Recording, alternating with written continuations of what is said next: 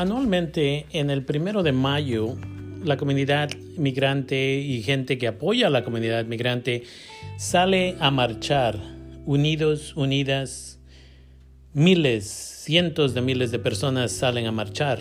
Este primero de mayo, nadie ha salido a marchar porque estamos en una situación del COVID-19, pero hay gente que todavía está preocupada acerca de qué va a suceder con DACA. Entonces, en este episodio de su programa Líderes del Futuro, vamos a hablar acerca de DACA y cuáles son los siguientes pasos para nosotros, nosotras que tenemos DACA, para que podamos sobresalir, aunque parece que el programa va a desaparecer. Quédese conmigo.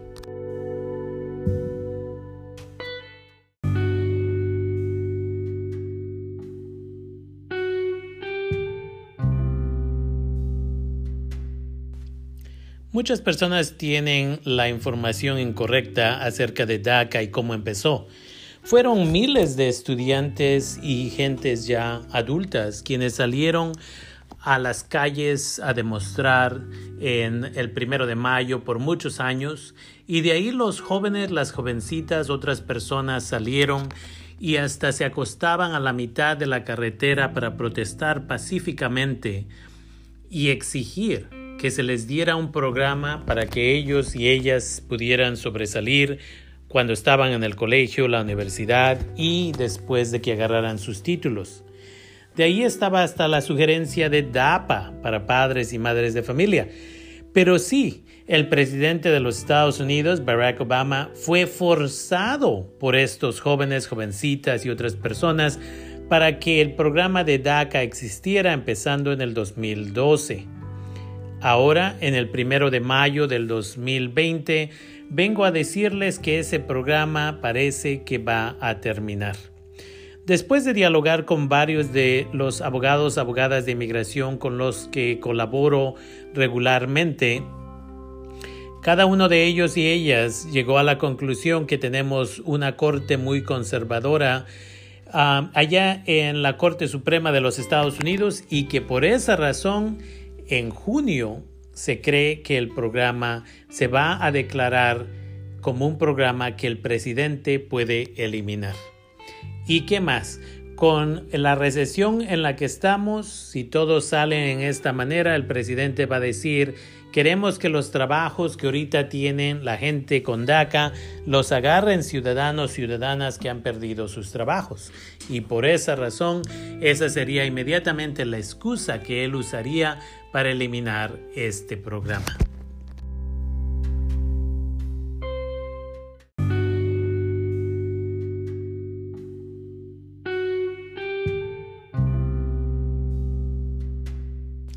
Entonces, ¿qué es lo que debemos de hacer? La sugerencia aquí es que si usted que nos escucha o usted conoce a alguien que tiene DACA y se les va a vencer en el 2020, que deben inmediatamente de renovar su permiso de DACA. Si se les vence en el 2021, no hay nada que hacer más que esperar la decisión de la Corte pero si se les vence en el 2020, ese es el siguiente paso. En la descripción de este podcast puse también la página web donde es un video de YouTube donde doy paso por paso cómo se puede hacer su propia renovación para no tener que pagar a un abogado o abogada otra persona para que le haga el trabajo. Entonces, si quiere hacerlo usted mismo o conoce a una persona que necesita este servicio, pueden aprender ahí del video inmediatamente. La otra cosa es que eh, una abogada me dijo que debería yo de compartir también de que no sabemos que si van a poder renovar o no.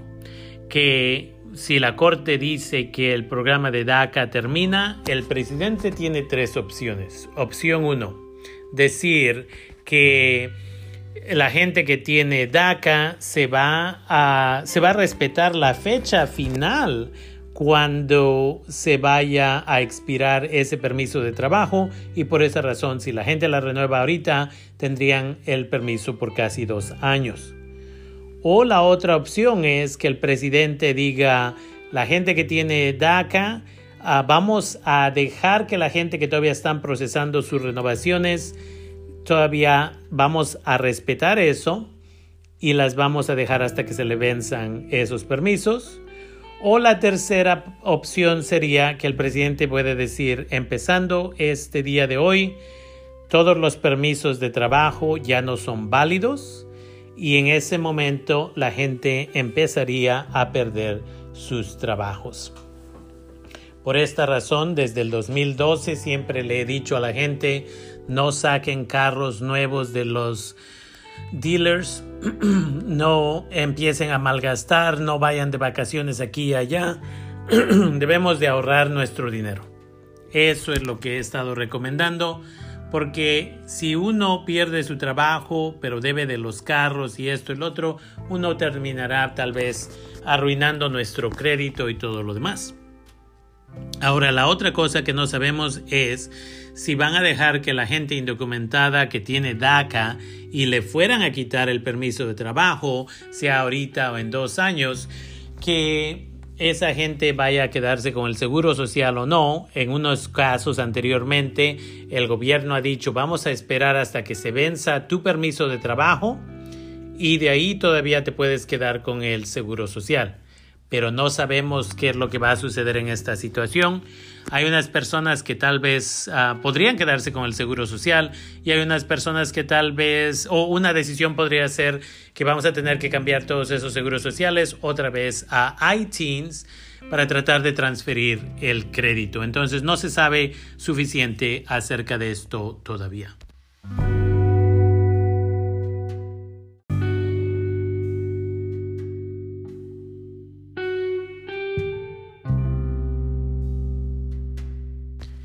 Y luego quiero decirle a la comunidad lo siguiente.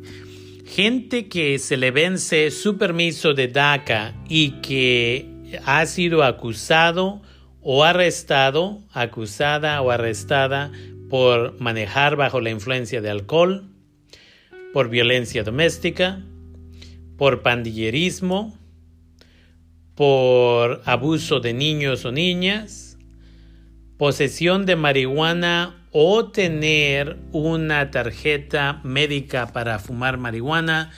Si usted tiene eso desde la última vez que renovó su permiso de trabajo de DACA, no debería tratar de renovarlo hasta que hable con un abogado o abogada de inmigración. Lo que quiero clarificar aquí es que lo que ya sabíamos finalmente se presentó como evidencia y eso es que ICE tiene acceso a todos los récords de gente que tiene DACA. Eso significa que ellos pueden checar el seguro social, ellos pueden checar las huellas y si fue arrestado, arrestada o acusado, acusada por esos crímenes que acabo de mencionar o por posesión de una tarjeta médica, para muchas de esas tarjetas médicas le toman la huella digital entonces inmigración puede encontrar esa información y no importa que en California la marihuana sea legal, es un crimen muy serio como la posesión de heroína y por esa razón la inmigración puede empezar inmediatamente el proceso de deportación. Entonces es importante de que entiendan esa diferencia porque no queremos que terminen en problemas.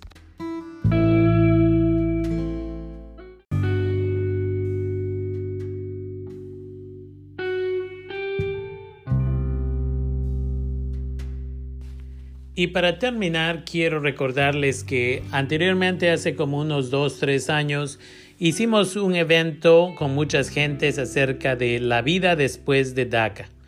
Y si por alguna razón deciden terminar el programa en junio, vamos a hacer un evento similar. En esta situación lo haríamos por Zoom o alguna otra forma similar, tal vez YouTube, donde podemos educar a la gente qué hacer dependiendo qué es lo que el gobierno decide hacer. Por eso tenemos que esperar a esa decisión.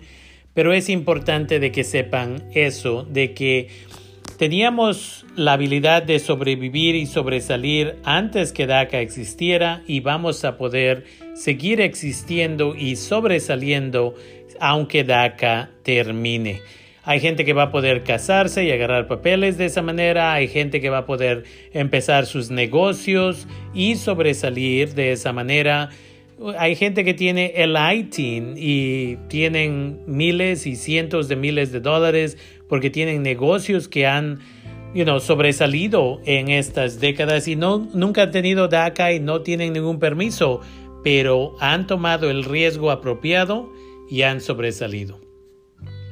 Entonces es importante de que mantengamos esto en mente y la otra cosa una vez más es importante de que le recuerde que si trata de renovar ahorita se tiene que hacer antes de principios de junio y que la abogada nos dijo una vez más de que no hay garantía que eh, van a renovar su permiso. Entonces es un poquito de un riesgo, pero para algunos de ustedes, algunas de ustedes debe de ser un riesgo que vale la pena.